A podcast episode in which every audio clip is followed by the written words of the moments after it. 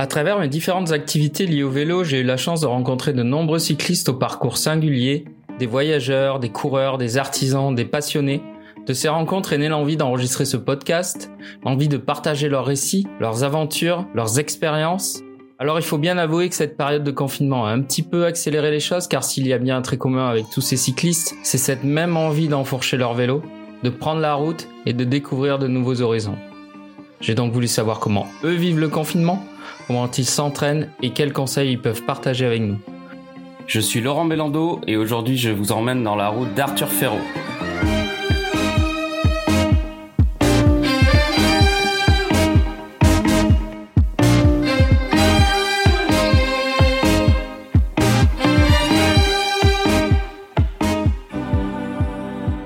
Après avoir poncé les routes de la capitale et sillonné les chemins de France et d'Europe avec le PCR gravier, Arthur a choisi de vivre sa passion au Brésil. Dans cet épisode, Arthur nous emmène dans ses sacoches à 9000 km de Paris. Il va nous parler bien sûr de la situation sanitaire là-bas, mais aussi de la pratique du vélo dans ce pays continent. Il reviendra enfin sur son expérience du bikepacking en France. Prêt pour le voyage? Alors c'est parti Bon dia Arthur, comment vas-tu? Enfin, je dis bon dia, mais euh, je, je me trompe pas, c'est ça? Ouais, bon dia Laurent. Bon, allez, on va dire un petit peu. Euh, au, Brésil, on a trois façons de dire bonjour en fonction du, du moment de la journée. Bon dia, c'est le matin jusqu'à midi. Après, on passe sur boa tarde. Donc moi, moi, c'est l'après-midi là pour moi. Donc on peut dire boa tarde et le soir, on dit boa noite. Mais euh, bon dia, c'est très bien. Quelle est ton humeur musicale aujourd'hui, euh, Arthur? Euh, Mon humeur musicale, bah écoute, c'est un peu euh, sur le thème du Brésil. J'écoute pas mal de bossa nova en ce moment. C'est un thème musical que j'aime bien. C'est assez relaxant dans cette période qui est un petit peu euh, oppressante et anxiogène. J'aime bien écouter ça, et puis ça me fait travailler mon portugais. Euh, parce qu'on travaille à la maison, du coup, on a un petit peu moins de vie sociale, et du coup, c'est bien pour euh, pour affiner mon, mon portugais. Il y a des artistes euh, que tu peux nous conseiller? Ben, Un des plus connus, je crois, c'est Tom Jobim, qui est assez cool. Et euh, sinon, il y a une playlist super sur euh, Spotify, qui est Bossa Nova, tout simplement. Okay. Il y a plus de... Il y a une soixantaine de titres hyper, euh, hyper, euh, hyper connus, hyper fameux. C'est bon, c'est de la musique brésilienne, on va dire un peu traditionnelle, mais c'est assez cool, c'est assez enjoué, c'est doux, c'est c'est motivant. J'aime bien.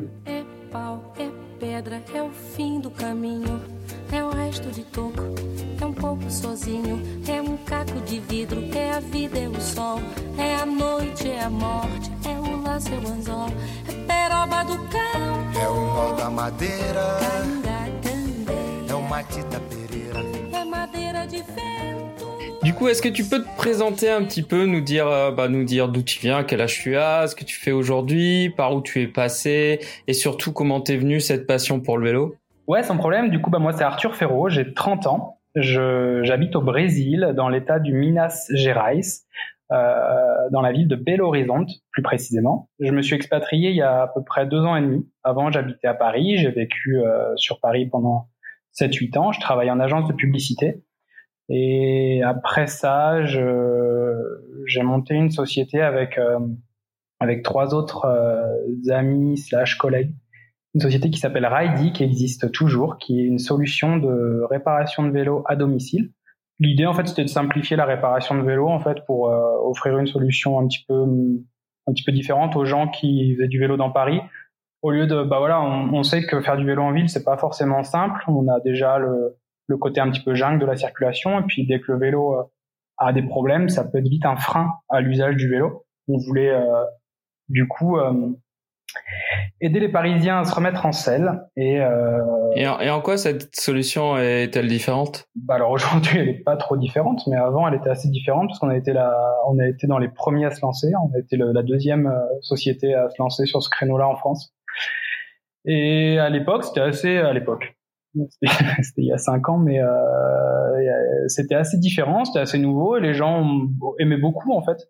C'était assez euh, c'était au même moment euh, que les plateformes, par exemple, de livraison de, de repas se sont développées sur, euh, sur Paris. D'accord, mais en fait, vraiment euh, pragmatiquement, ça, ça, se passe comment quand on fait appel à Ridey Alors dès que dès qu'un client a, a besoin par exemple de changer une, une chambre à air suite à une crevaison ou changer une chaîne, il se connecte sur le site ID, il choisit son créneau horaire et sa disponibilité, il renseigne ce dont il a besoin, ou alors il laisse un message euh, si c'est pas la raison de la panne. Et ensuite, un réparateur ID prend contact avec lui et se déplace sur le lieu qu'il a choisi. Donc ça peut être soit le domicile, soit le, lieu du travail, ou soit dans la rue, pour, euh, pour faire la réparation. C'est très simple. Hein. C'est un système de mise en relation. Euh, offre et demande. T'en fais plus partie ici euh, aujourd'hui Non, ou... aujourd'hui je bah du coup du fait de la distance en fait entre le Brésil et la France, je j'ai décidé de laisser euh, de ouais, de me retirer de la société et de laisser euh, mes anciens collègues travailler dessus à 100%, c'est très dur quand on est entrepreneur de de faire partie d'une société tant euh, au jour dans, dans le day to day de l'activité et aussi sur euh, la réflexion stratégique de l'entreprise.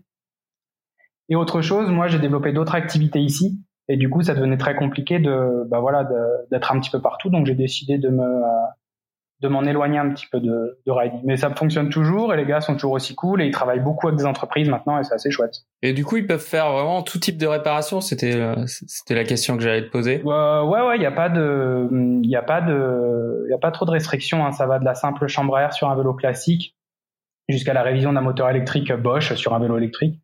Il y a eu des formations de fait ils peuvent faire des purges sur des vélos avec des freins à disque hydrauliques. Ils peuvent faire euh, de la transmission électrique. Enfin, voilà, ils se sont mis beaucoup à jour sur bah, toutes les formations qui sont nécessaires pour travailler sur des vélos euh, un petit peu plus haut de gamme ou un petit peu plus euh, complexes, type les vélos électriques, les vélos hollandais, les vélos urbains. Donc non, il n'y a pas de problème là-dessus sur le, les types de réparation.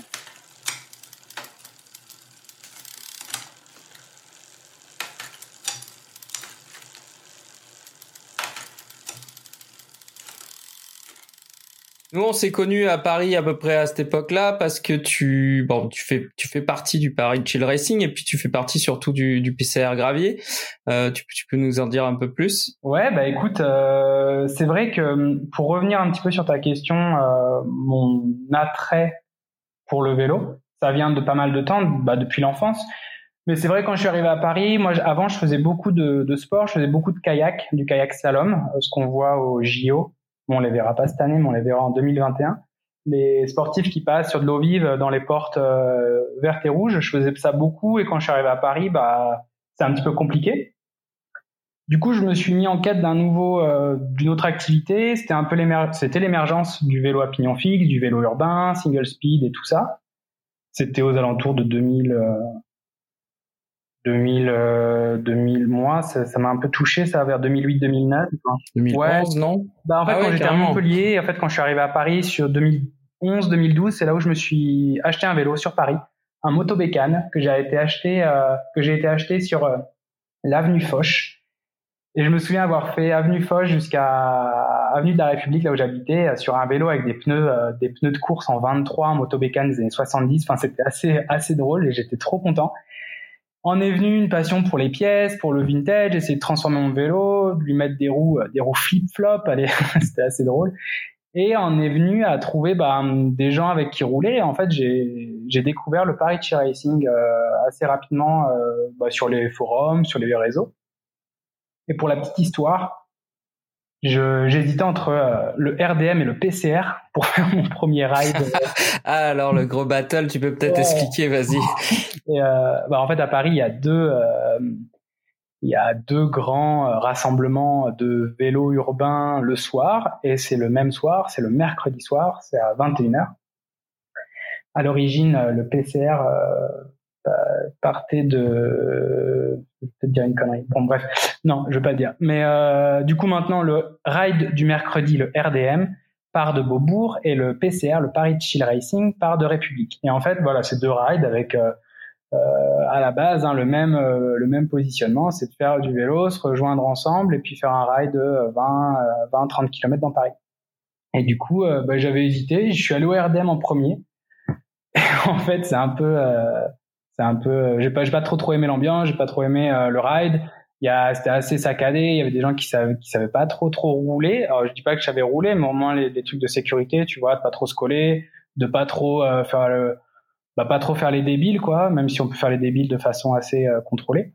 Et du coup bah la semaine d'après le, le, mercredi d'après je suis allé au PCR et bah ça a été différent. J'ai plus apprécié le ride j'ai plus apprécié les gens j'ai plus apprécié aussi l'après. On, le, après le ride, en fait, euh, on se retrouve dans un dans un bar du 12e qui est le Penty. Et euh, bah ouais, c'est assez cool. On partage, on échange.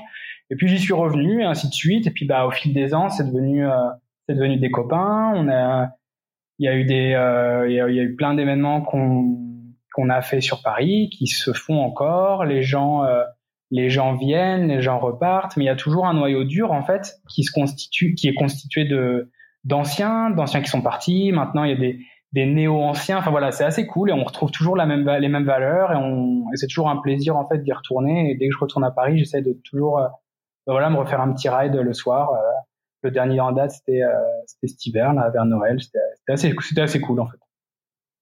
Et oui, du coup, on s'est rencontrés euh, via le Paris Chill Racing dans ces années-là, 2010, 2012. Et ensuite est venu un petit peu, vous étiez, vous étiez en avance là-dessus. Euh, est venu la mode du du gravel bike, du bikepacking. Enfin, clairement, vous étiez avant l'effet de mode, hein, mais euh, et vous avez créé vous euh, le PCR gravier. Euh, ouais, alors moi j'y suis pas à la, je, je, je, suis pas à la base de la création, on va dire. Mais c'est vrai que, bah, on faisait beaucoup de, on faisait beaucoup de cyclocross. C'est vrai que le cyclocross en milieu urbain est et on était assez adepte de ça, donc on chinait des cyclocross euh, en alu, en acier, puis on, faisait des, circuits autour de Paris. On a fait des manches de cyclocross. Il y avait un, il y a toujours un événement euh, qui se passe en Saintonge euh, où il y a des, voilà, une petite course de cyclocross. Il y a surtout euh, pas mal de fêtes. Et le gravier, c'est venu en 2016, si je dis pas de bêtises, et c'est Renaud, Pierre, Julien euh, et Antoine, qui sont partis tous les quatre faire le parpaillon, monter le parpaillon, donc un des cols euh, les plus hauts, et, qui est tout en gravel et qui se finit par un tunnel qui est assez euh, assez mythique. Et du coup, ils sont partis avec leur vélo, bah, type cyclocross. Antoine, je crois, de mémoire, il avait une cassette, genre une cassette route 11-28, des gros plateaux c'était bah voilà c'était dans l'esprit euh, PCR un peu un peu à l'arrache. Ils sont partis il y, a un, il y a un super article sur euh, sur le site du Paris Chill Racing sur le parpaillon. Euh, Renault avait oublié ses chaussures dans, chez lui ils ont dû faire demi-tour. Enfin, voilà c'était assez assez épique.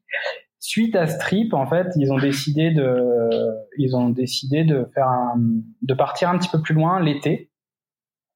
Et ils m'ont convié euh, c'était sur le le Turin Nice en fait James avait créé euh, le Turanis Challenge pour le mois de septembre. Sauf qu'en fait, euh, personne ne pouvait trop se déplacer au mois de septembre, de, de, nous en fait. Il en a été décidé de faire ça au mois d'août, un peu en éclaireur euh, du, du, du, challenge qu'elle allait avoir en septembre. Donc on est parti faire Turanis. On était, on était six. Il y avait, il y avait, on était six. Et, et voilà, on est parti un petit peu comme ça faire par les, les grandes Alpes, par les, par les, chemins de, de, gravier.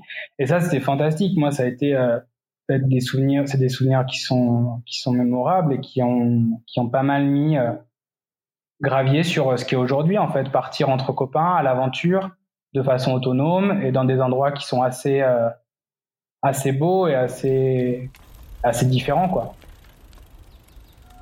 Les oiseaux ont disparu dans le ciel. Le dernier nuage s'est évanoui. Nous sommes assis ensemble, la montagne et moi, jusqu'à ce que, seule, la montagne demeure.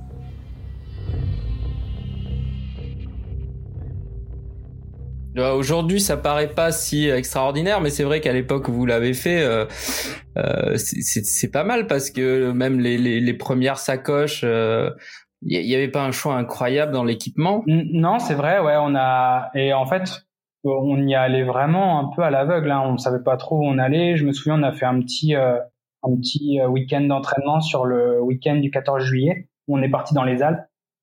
Moi, personnellement, j'avais jamais monté un col avant. J'avais jamais fait de vélo en montagne. Tu vois, je suis originaire de l'Indre-et-Loire. Euh, bon, je fais du vélo à Paris. c'est pas là où on, enfin moi, j'avais pas d'expérience là-dessus. On n'avait pas trop d'expérience sur le, sur la, hum, sur le bikepacking en dans des endroits un peu reculés. Moi, j'ai fait beaucoup avec euh, avec Hugues, qui fait partie du PCA Gravier maintenant aussi. C'est un c'est un copain d'enfance et on, vient de la même de la, même petite ville.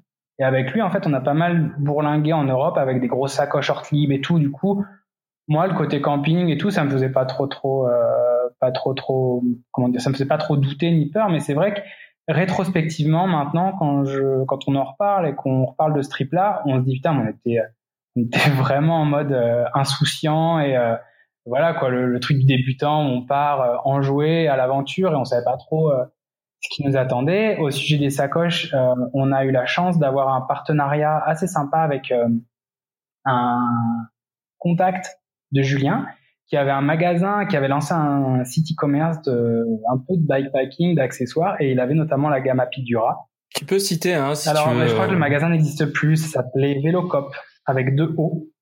On avait, bah, pareil, dans l'article du Turanis, qui est sur euh, le blog du Paris Racing et du, du site du PC à Gravier, on a dû le mentionner. Mais je crois que le shop n'existe plus et le compte Instagram n'existe plus. Euh, et du coup, on avait euh, pu, on avait, euh, il nous avait gracieusement envoyé des sets de sacoches à Pidura. Alors pour la petite histoire, on a reçu les sacoches la veille de partir, le vendredi soir, et on partait le samedi matin à 6 h gare de Lyon pour pour Turin.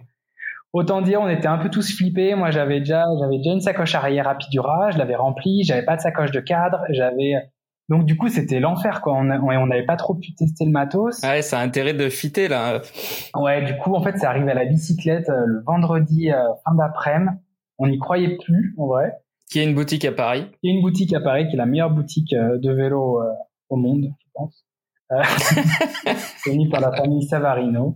Et ouais, non, du coup, du coup, on était comme des gamins. On avait nos, nos sacoches et tout. Et puis bah voilà, on est c'était notre premier trip bikepacking, effectivement. Ouais, et puis euh, oui, à l'époque, il y avait, euh, il y avait pas beaucoup de gens qui en parlaient, il y avait pas beaucoup de retours d'expérience.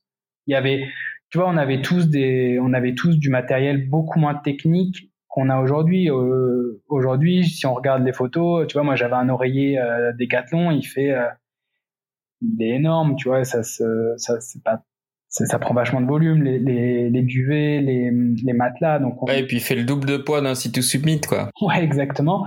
Donc avec le temps, on s'est un petit peu, euh, on a un petit peu réduit tout ce qu'on prenait. Pareil, tu vois, bah, de toute façon, on apprend de nos expériences. Même les vélos, non euh, Parce que vous deviez avoir des, des ratios surdimensionnés pour le Turanis. Bah, alors en fait, on a, c'était un peu Frankenstein euh, des transmissions. ce trip, on n'avait pas encore trop. Tu vois, moi, j'avais un vélo qui était en devant 50-34 euh, à la base et puis une cassette 11-32. Donc là, pour, pour ce trip-là, j'avais acheté un pédalier de VTT euh, SRAM double plateau. Genre, je sais même plus combien c'était, mais ça devait être du 32-28. Mais j'avais gardé ma cassette 11-32.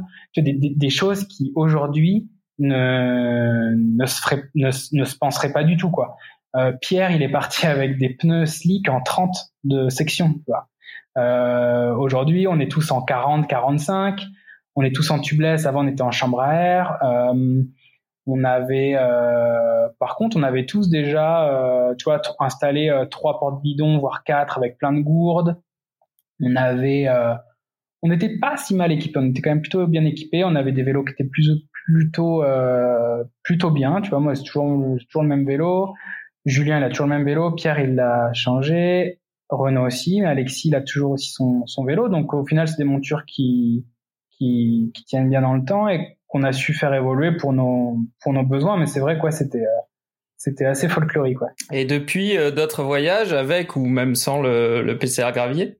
Euh, Ouais, alors bah, beaucoup avec le PCR gravier. Moi, du coup, vu que je me suis expatrié, euh, j'ai pas pu participer à l'édition 2018 qui était en Italie. Euh, parce que ça marchait, ça fitait pas trop trop avec mon emploi du temps des vacances. Mais hum, avec, j'avais réussi avec Hugues à faire la grande traversée de l'Ardèche. Un petit peu, euh, on est partis tous les deux de Lyon et on est on est arrivé jusqu'en Ardèche. De là, nous a rejoint Renaud, Julien et Simon pour grimper le Mont Ventoux par les graviers, par le chemin blanc. Euh, on a dormi Ouais, on a dormi dans la dans la chapelle. On s'est fait réveiller par l'aumônerie de Bédouin à 6 heures du matin. Et eux, ils sont montés à pied.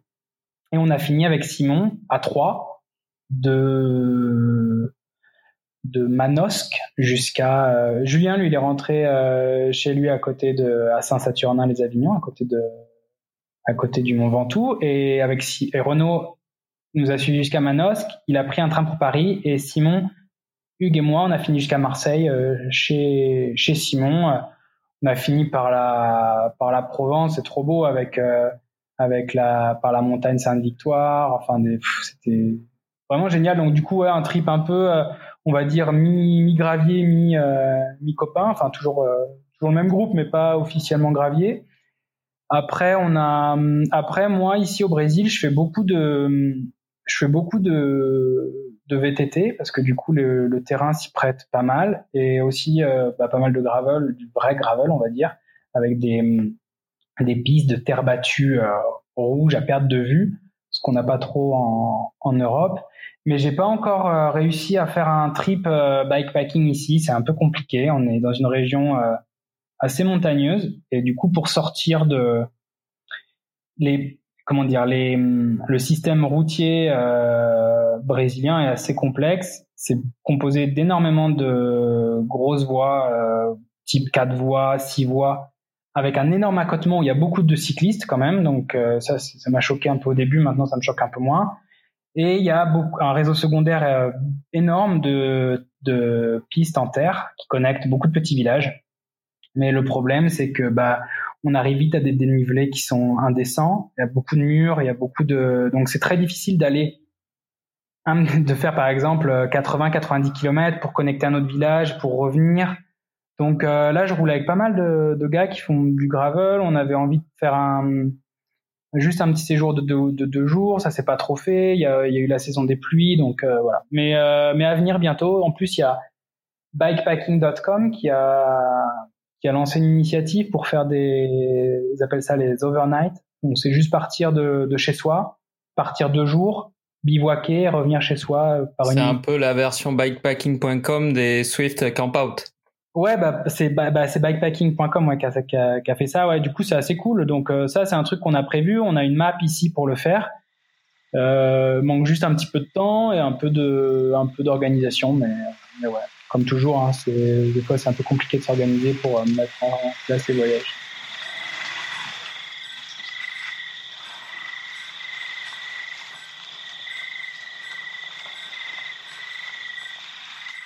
Du coup, avant qu'on développe un petit peu euh, le, le Brésil, qu'est-ce qui t'a, qu'est-ce qui t'a poussé à quitter Paris pour euh, justement pour pour partir pour le Brésil? C'est c'est loin, c'est pas commun? Non, c'est pas commun. Alors en fait, euh, moi, j'avais aucun attrait pour le Brésil avant que je rencontre ma ma compagne qui est brésilienne et du coup, euh, on a hésité, on a vécu pas mal de temps à distance entre Paris et Sao, Paulo, là où elle habitait. Après, elle a bougé en Italie, donc c'était un peu plus simple. Et après, en fait, ça est venu la question de, euh, bah, on fait quoi? On s'installe où? Qu'est-ce qu'on fait? Moi, du coup, j'avais, euh, j'avais pas forcément l'envie de partir de Paris. J'étais très bien à Paris. Et en même temps, c'était un moment de vie où, bah, faut faire un choix. Et euh, je me suis dit, bah voilà, pourquoi pas le faire et pourquoi pas euh, s'expatrier, quoi. C'est une expérience qui est qui est assez intéressante. J'avais j'avais envie de découvrir une culture un petit peu nouvelle et bah, j'avais la comment dire cette facilité d'être déjà euh, entrepreneur et de pas avoir trop de choses à quitter en fait. Je, ma société, je pouvais travailler un petit peu à distance et elle, elle avait un projet d'entreprise aussi qui m'a qui m'a assez séduit et dans lequel je pouvais bien m'investir euh, au niveau du travail. Donc on a, bah, ça a pris euh, 4-5 mois de, de décision, de mettre les choses en place, d'en parler aux copains. C'est une décision qui est, qui est, qui est lourde, hein. c'est pas, c'est pas facile. Hein. On s'en rend pas compte comme ça, mais il y a beaucoup de, il y a beaucoup de choses à, à penser, à mettre en place, euh, et puis bah à partir. Et hum, donc du coup, on a lancé un projet de- d'entreprise qui est un projet de e-learning créatif. C'est une plateforme web où on réalise des, on demande à des, hum, des artistes, des, des, des femmes qui font par exemple de la couture, de l'aquarelle, de la, du dessin, du, enfin voilà, des arts créatifs, et on leur demande d'apprendre de, c'est comme un tutoriel en fait, en une heure, qu'elles donnent un cours pour que des gens puissent apprendre à faire quelque chose de leurs mains. Et je trouvais le projet super intéressant dans une société où en fait tout devient de, moins en moins réel, de pouvoir revenir à quelque chose de, de manuel, d'artistique. C'est un projet qui a, qui a pas mal de sens euh, dans cette période-là. D'ailleurs, on le ressent sur les ventes. Il y a pas mal de gens qui, qui souscrivent, qui souscrivent et qui achètent des cours en ligne parce que bah ouais, les gens sont chez eux et doivent s'occuper, donc c'est plutôt bien. Et, euh, et donc c'est un projet qui s'appelle Casa Beta, qui a vu le jour en 2018, ça fait deux ans. Et bah là, c'est vraiment, euh, moi je travaille quasiment plus du tout dessus. Ma compagne, elle travaille à 100%, euh, 100% sur le projet. Elle a deux personnes qui travaillent avec elle et un, un pool de, de personnes qui font de la vidéo, du contenu, euh, des shootings. Enfin voilà, c'est un projet qui roule qui est pas encore. Euh, on aimerait qu'il soit un peu plus rentable, mais aujourd'hui c'est quelque chose qui est qui est bien. Et puis moi à côté de ça, j'ai euh, je, je le truc pour euh, revenir sur du vélo parce que au début, moi je me suis expatrié au Brésil et au début donc on a travaillé sur ce projet-là vraiment à deux hein, pendant pendant un an à fond et j'ai commencé à faire du vélo au Brésil. C'était assez dur parce que du coup c'est assez. je suis arrivé avec mon gravel et le terrain, il est, il est assez compliqué. Je connaissais pas là où aller faire du vélo. C'est, tu peux pas faire du vélo dans la ville. Il y a, y a trop de circulation. Les routes sont défoncées. Il y a des grosses bouches d'égout. Tu vois, c'est pas, pas safe. Et pour aller euh, dans la, dans la nature, faut un peu, euh, faut un peu savoir parce que c'est, euh, vaste. Il y a beaucoup d'animaux assez, assez ah, c'est pas dire ouais dangereux quoi. Il y a pas mal de serpents il y a pas mal d'araignées il y a plein de trucs. Tu peux vite te perdre. Tu peux vite tu peux vite te retrouver dans le dans la dans perdu. C'est arrivé dans certaines montagnes. Il n'y a pas forcément de réseau. Donc j'ai pas pu faire du vélo tout de suite et j'étais pas super rassuré.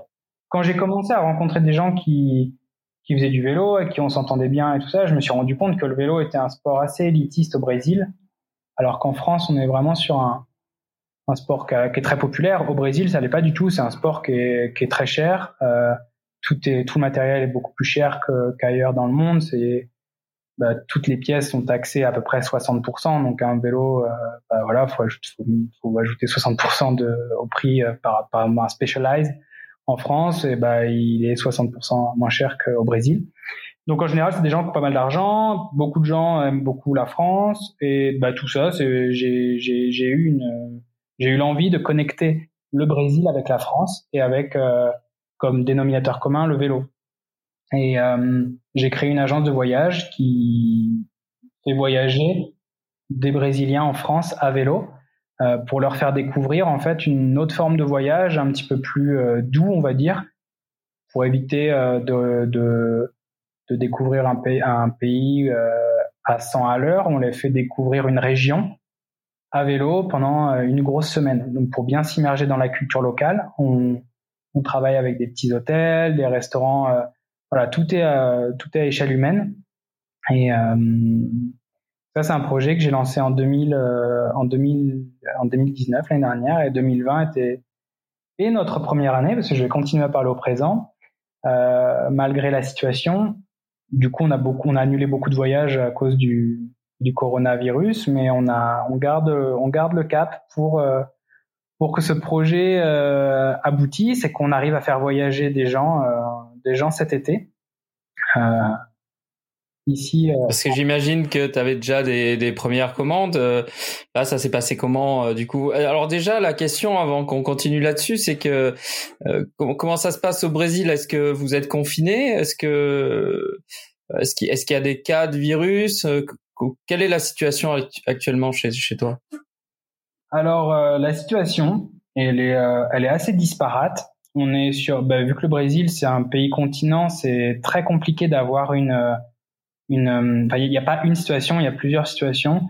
Un peu comme ce qui se passe en Europe, il y a, eu des, foyers très très importants et il y a toujours des foyers très importants, type Sao Paulo et Rio de Janeiro, qui sont les deux gros, les deux gros, deux grosses mégapoles c'est là où il y a les deux plus gros aéroports internationaux, forcément. Donc eux, euh, la situation a été très très critique très vite.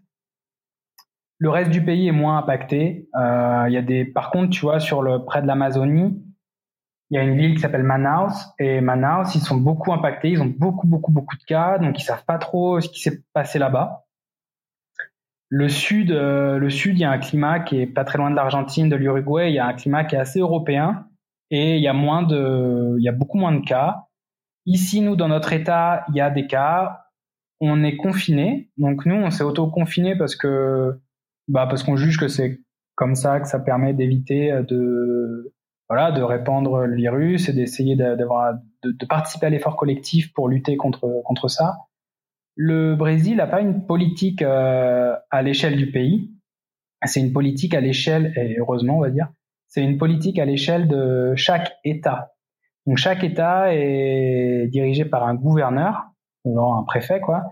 Et bah, c'est eux qui prennent les décisions pour leurs États, pour leur État. Donc nous, on a de la chance parce que le préfet est plutôt plutôt bienveillant. Le, et le maire aussi de notre ville, Belo Horizonte, il est, il est hyper hyper carré là-dessus. Il a fermé les bars, les restaurants, les lieux de rassemblement. Il a conseillé à la population de se confiner. Et euh, chose qui est très respectée, on a une des populations du Brésil qui respecte le plus le confinement pour éviter justement l'explosion des cas. Donc aujourd'hui, ouais, il y a des cas. Tu vois, hier, je crois, il y avait euh, 200 morts euh, en 24 heures. Bon, on est loin, on est encore loin des, du, de la situation euh, en Europe, ce qui se passe en France, Italie, Espagne, et puis bah, ce qui se passe encore sur un autre niveau, UK et US. Mais mais voilà, il y a des cas et ce qui est problématique, c'est le c'est le on n'est pas sur les mêmes euh, les mêmes pays, tu vois. On a on reste sur un pays en développement. Le, la médecine, elle est euh, vraiment à deux vitesses. Il y a beaucoup de lits en réanimation. La majorité sont quand même dans des hôpitaux privés. Donc, euh, si on n'a pas de, de bonne mutuelle ou d'assurance santé, bah c'est pas trop, ça va être compliqué. Il y a des déserts médicaux. Il y a des endroits dans le Brésil, faut faire 100, 200 kilomètres pour aller à l'hôpital. Il y a il y a une souffrance sociale qui est très forte. Par exemple, en France, voilà, on ferme les écoles, on ferme les écoles. Au Brésil, on ferme les écoles. Ça veut dire qu'il y a des, des enfants qui n'ont plus, qui ne mangent plus. Euh, l'école et la cantine, pour certains, pour une bonne partie, et leur euh, repas unique de la journée. C'est-à-dire les parents peuvent pas subvenir à leurs besoins. Il y a des zones où il n'y a pas d'eau potable. Enfin, tu vois, même nous, on n'a pas l'eau potable. On a une eau qui est filtrée, qui est pas super potable. Et encore, on est privilégié. Tu vois, on a de l'eau et du savon. Il y a des gens, ils ont pas d'eau et de savon et ils viennent. enfin voilà, c'est il y a des donc c'est très dur de comparer et j'espère que bah, le que les les grandes les grandes mégapoles qui se confinent et qui vont faire en sorte que ça va pas se généraliser à l'ensemble de la à, plus grande échelle. Après, le problème, c'est qu'on a un président d'extrême droite qui est, euh, bah voilà, qui est dans le, dans le déni complet du, de la crise sanitaire. Qui multiplie les bains de foule. ouais, ouais, ouais, qui multiplie les bains de foule, qui sort, qui. Il a dit l'autre jour, non, non, mais moi j'étais athlète quand j'étais jeune, du coup c'est bon, je peux pas l'avoir. Euh, donc euh, ce genre de choses. Donc c'est pas évident. Alors après, euh, par chance, les gouverneurs se dressent contre lui et, et adoptent leur propre politique.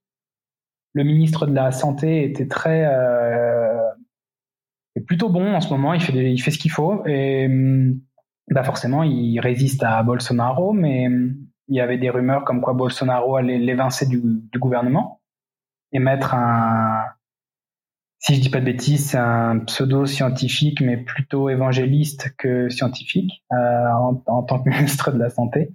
Mais ça n'a pas été fait. Donc, on va dire ouf.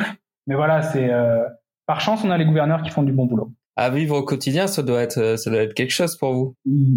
Alors en fait, Twitter a supprimé euh, plusieurs de ses tweets. Euh, et en fait, ils se sont basés sur le. Ils ont dit ok non, l'OMS suggère 10 et du coup tous les leaders d'opinion qui vont à l'encontre de ça pour des règles sanitaires, on supprime euh, parce que ça va pas faire aider euh, la chose et on a un droit de regard sur l'influence que peut porter ce genre de tweet. Donc oui, ça a été, il a eu ses tweets euh, supprimés, et tant mieux parce qu'il y a trop, il relaie trop de fake news. En fait, c'est Bolsonaro et sa famille et ses enfants, c'est le genre, euh, par exemple, euh, dire ah Bolsonaro, bah Bolsonaro a été testé positif au coronavirus. Il balance ça, il balance ça à toute la presse, la presse fait un article, et après en fait ils refont une déclaration. Non non, mais on n'a jamais dit ça. vous sortez des fake news pour décrédibiliser la presse en fait tout le temps, tout le temps, tout le temps. Donc c'est fatigant. Depuis le début de la crise, il y a euh, ce qu'on appelle les panelas Donc panela, ça veut dire poil. Donc les Brésiliens se mettent à la fenêtre à 20 heures, prennent une poêle, une euh, cuillère en bois et ils tapent dessus en signe de mécontentement. Ok, donc c'est pas la même chose que chez nous. Euh, chez nous, c'est euh, pour soutenir les personnels médicaux. Euh, Là-bas, c'est c'est plutôt euh, en signe de rébellion, quoi. Ouais, exactement.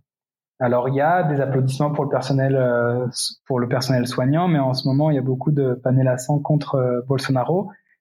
Ça vient de hum, des années de, des années euh, d'Ilma Rousseff qui était plutôt à gauche, qui était à gauche, et en fait elle, elle a été destituée et en fait, le peuple était contre elle. Le peuple était contre elle, soi-disant corruption. Bon, on va pas rentrer dans le, débat politique, mais et du coup, il manifestait énormément avec les panels là, aujourd'hui, ça c'est contre Bolsonaro. Pour te dire, en fait, moi, j'habite dans un quartier.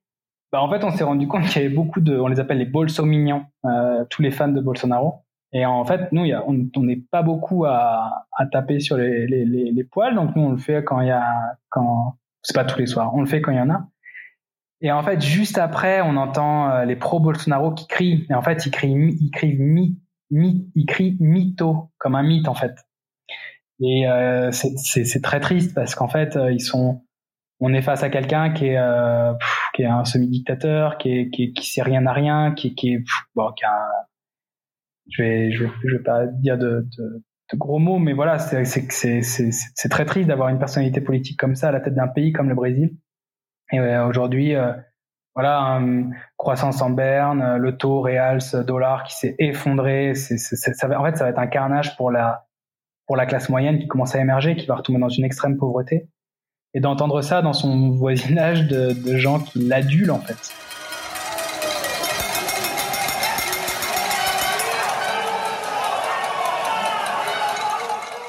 Et du coup, la surtaxation du, du vélo, c'est euh, c'est récent, c'est Bolsonaro ou c'est en, en, encore antérieur à ça? Non, non, non, non, c'est c'est super vieux, je pense. Ça a toujours été, euh, ça a toujours été. Ça, lui, il a rien fait là-dessus. Par exemple, tu vois, euh, je sais pas si on s'en souvient, mais Marine Le Pen, elle avait comme euh, élément de, comme euh, proposition dans son programme pour l'élection, la dernière élection, une sorte de de putain merde j'avais le mot il y a deux secondes. Euh... oh non protectionnisme intelligent voilà elle parlait de protectionnisme intelligent c'est qu'en gros on favorise les entreprises françaises euh, au lieu de tout importer d'ailleurs et du coup bah, tout ce qui est importé vu que ce n'est pas pensé et produit sur le territoire national eh ben on le taxe alors au Brésil bah bon en théorie ça peut être cool pour défendre des intérêts nationaux. Mais tu vois, quand une, tu vois, par exemple, en France, on a très peu de marques qui font des téléphones portables. Il y a peu de grandes marques, grand public qui font du, des vélos. Bon, on a de la chance en France, il y a des Decathlon, mais au Brésil, par exemple, il y a très peu de marques. Donc, en fait, eux, ce qu'ils font, c'est que bah, toutes les marques euh, qui sont pas produites au Brésil, elles sont taxées euh, à un taux euh, énorme, quoi. Donc, euh, donc ça, et ça pour tous les produits, tu vois, un iPhone, ça vaut, je sais pas, en France, ça vaut 800 euros. Au Brésil, ça doit valoir 1200.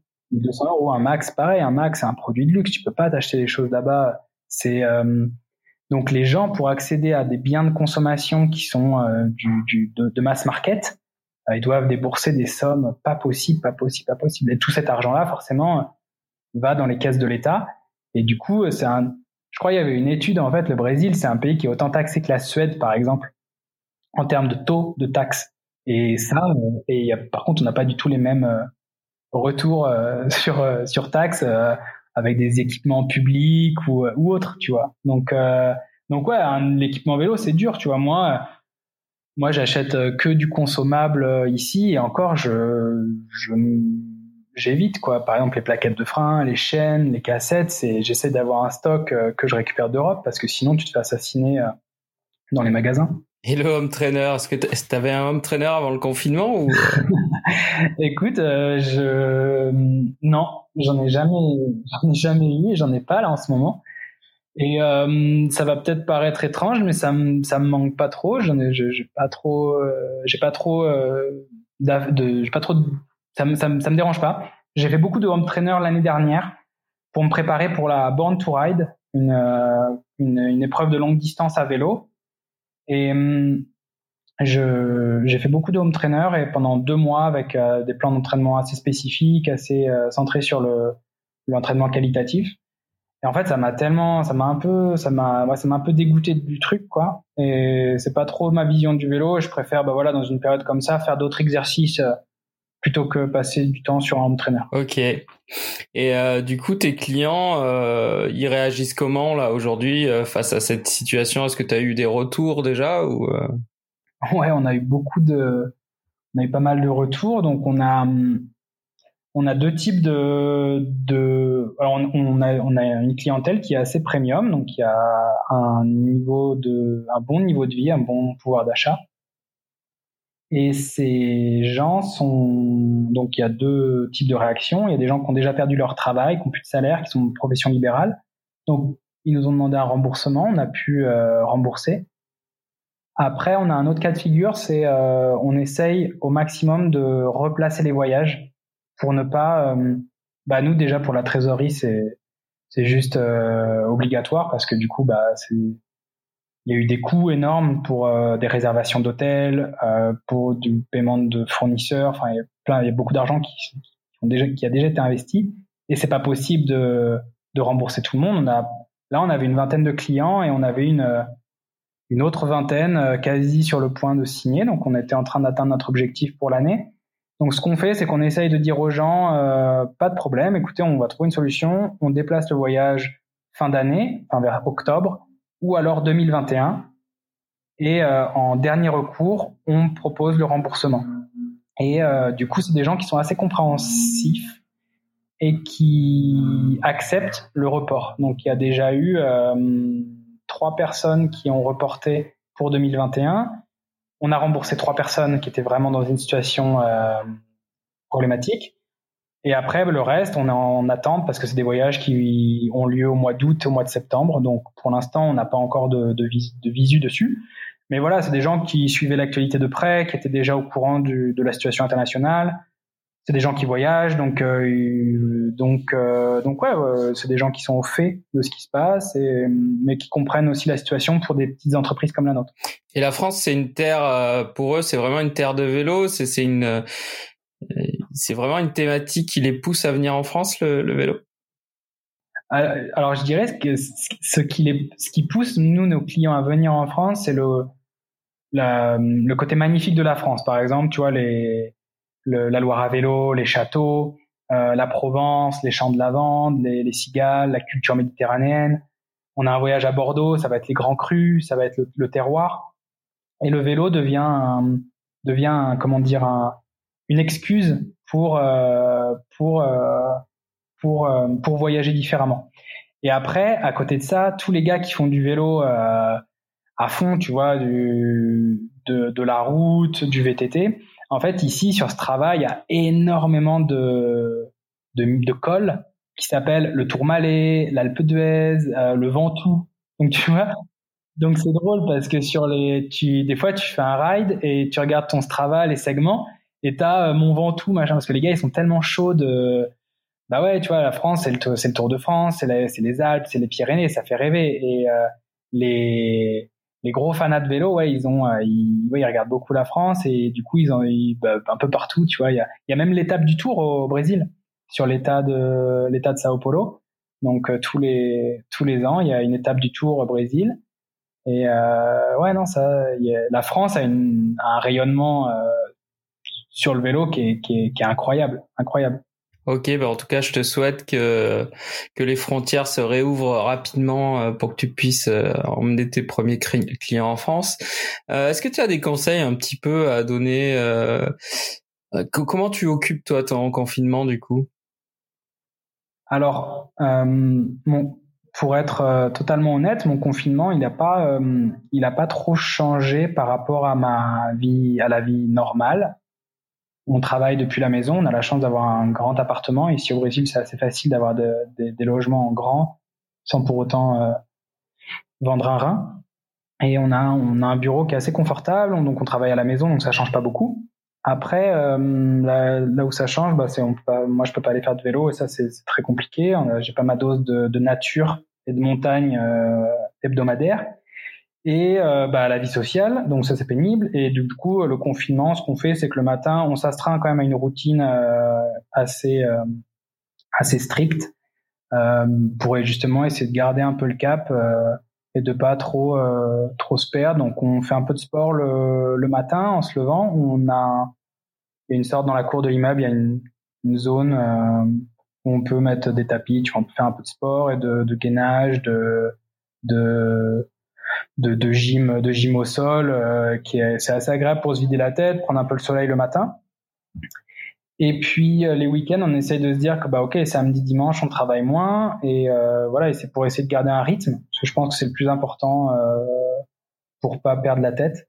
Après, moi, cette période de confinement, ce que je trouve bien, c'est que ça ça m'a ouvert les yeux, ça nous a ouvert les yeux sur pas mal de choses.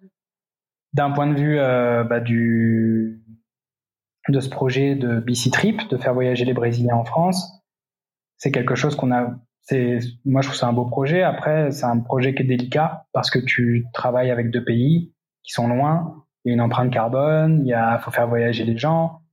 Bon voilà, c'est quelque chose qui, qui me pose un petit problème à moi, mais on travaille dessus pour compenser après sur le voyage en lui-même pour le rendre moins moins euh, un peu plus éco-responsable. Et euh, en est venue l'idée aussi de se dire, OK, le reste de l'année, comment faire pour, euh, bah, pour trouver du, des revenus et pour, euh, pour avoir de l'activité.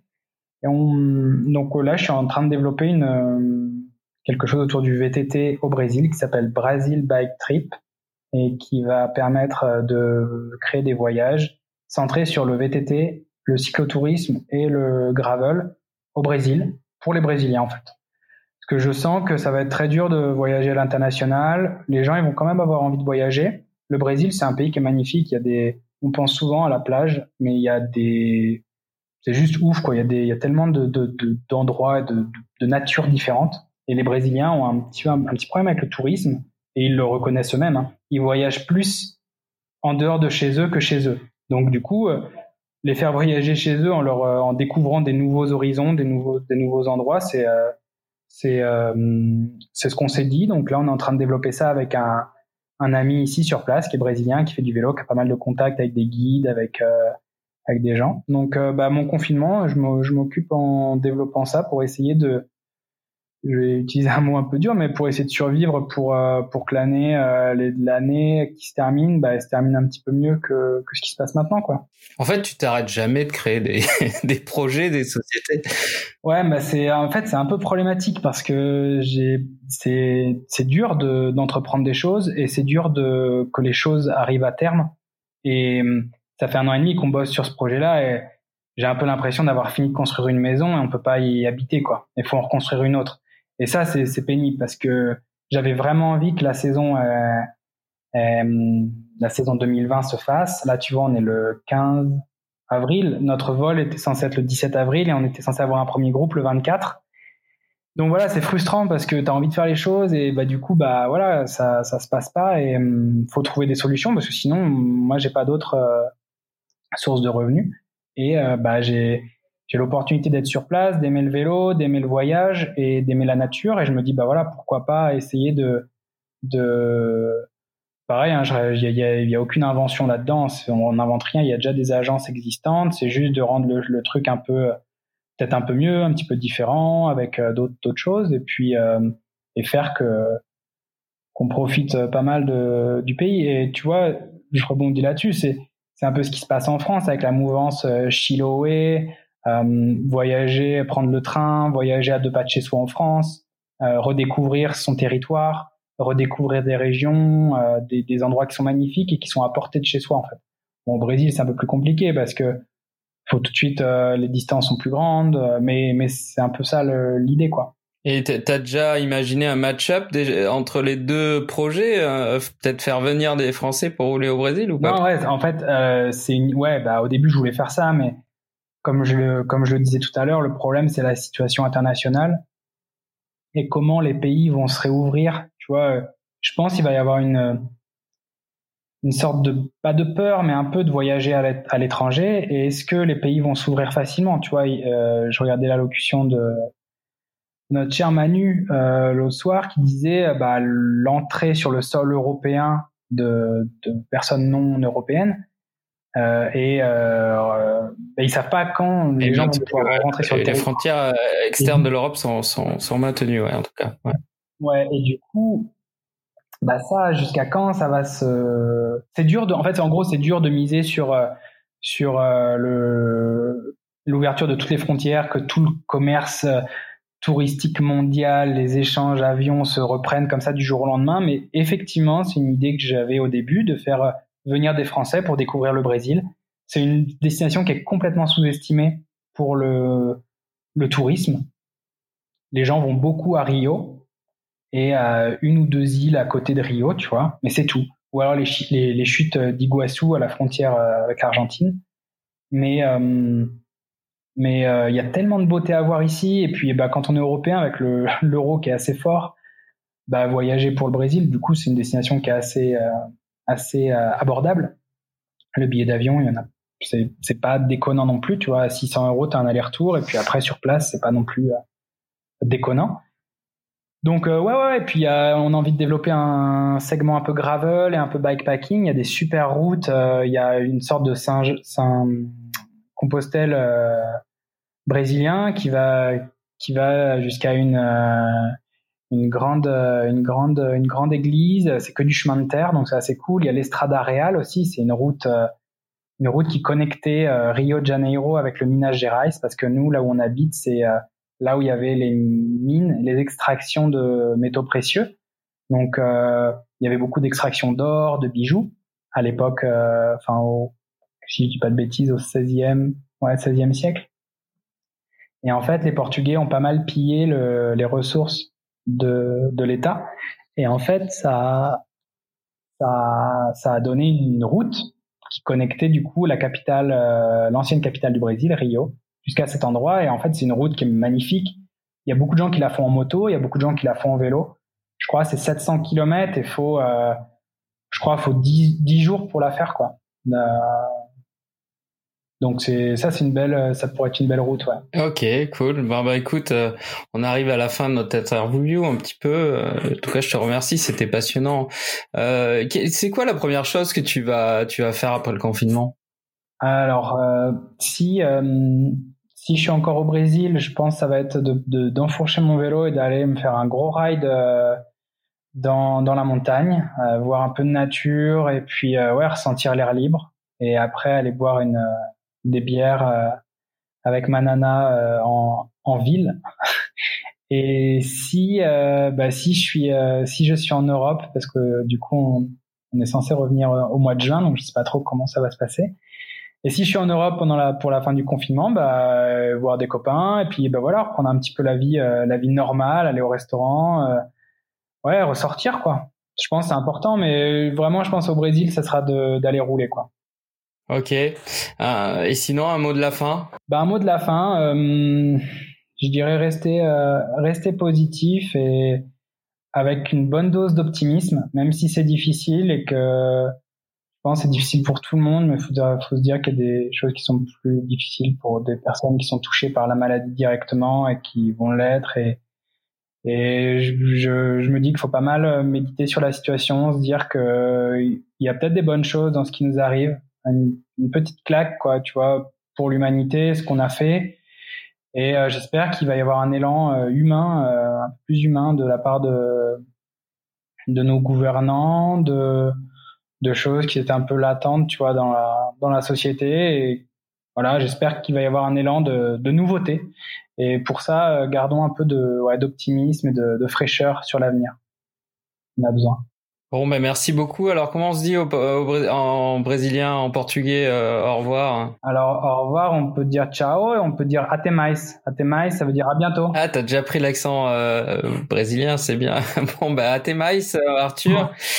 Et, euh, et encore merci euh, d'avoir participé à cette longue interview. Euh, c'était une demande un petit peu comme on avait fait. on trouvait les premiers épisodes un peu courts. Donc écoute, là, je pense qu'on va être servi. Merci beaucoup. Euh, bien sûr, euh, si vous avez aimé, vous pouvez euh, mettre des pouces en l'air, mettre des étoiles, tout ce que vous voulez, vous abonner au podcast. Toutes les infos, Arthur, peut-être pour te retrouver. Ouais, alors bah, écoute, déjà, je voulais te remercier pour pour l'initiative du podcast parce que je trouve que c'est super cool de créer ce ce média. Et puis, je te remercie pour l'invitation. Et ouais, bah, moi, je suis Je suis sur Instagram et mon, mon arrobase, c'est Arthur avec le tiré du bas FRD. Euh, voilà, je publie beaucoup de photos de vélo, beaucoup de stories. Et puis sinon, vous pouvez suivre aussi le compte du PCR Gravier, qui est un compte Instagram assez chouette. On essaye de poster beaucoup de photos analogues et des petites vidéos sympas et tous nos trips en avant-première.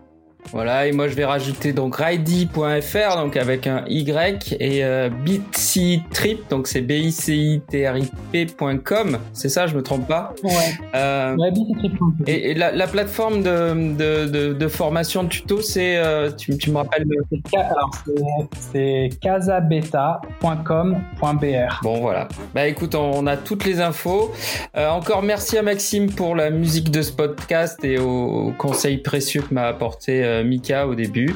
Et puis à très bientôt pour un prochain épisode de Dans la roue. Au revoir.